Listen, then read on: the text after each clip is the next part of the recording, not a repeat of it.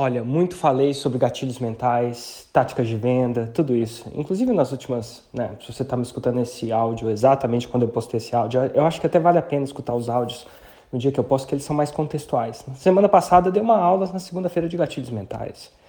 Eu vou botar até os links das aulas aqui embaixo, dependendo de quando você está escutando, você vai assistir o vídeo, dependendo, a gente tem que esperar por uma próxima oportunidade. Mas enfim, independente se eu botar o link ou não embaixo, ou se você conseguir acessar e a aula estiver disponível ainda, eu falei de gatilhos mentais. E, gatilho mental, cara, acelera, chama atenção e acelera. Muito se falou disso, né? Tipo, gatilhos mentais, táticas de vendas, falei da, da estratégia que mais gerou 6 em 7.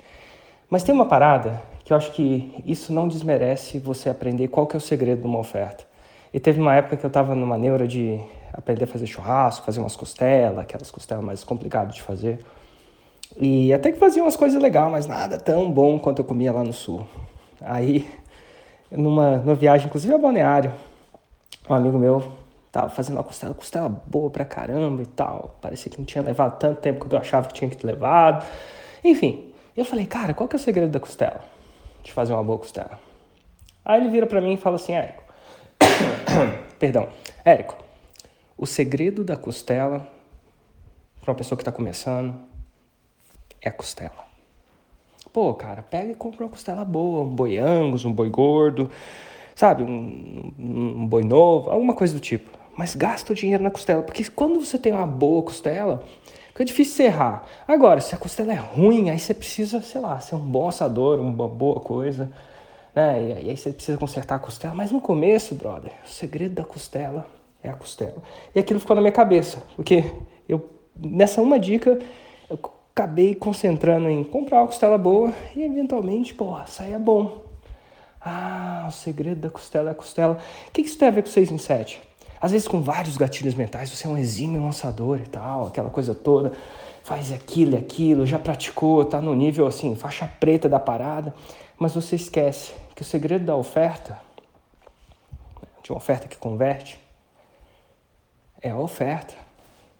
O segredo da oferta é a oferta. E às vezes a gente fica muito focado nas táticas, na co... É como se fosse um bolo. Você fica focado na cobertura de chantilly. o segredo do bolo, no final das contas, é o bolo.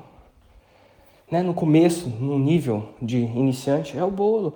Então, agora, a pergunta que eu faço é o seguinte: quando você olha para a sua oferta que você está oferecendo, você está achando que é uma oferta irresistível? Cara, quando a gente foi fazer essa oferta dessa, dessa turma que abre amanhã, às 6 horas da manhã, a gente pensou numa oferta, cara, que se a pessoa não quiser, não fizer sentido para ela, a gente lava as nossas mãos. Não tem nada mais que a gente possa fazer. Por isso que a gente mexeu no preço, deixou mais democrático. Por isso que a gente deixou melhor. Colocou um desafio de 21 dias.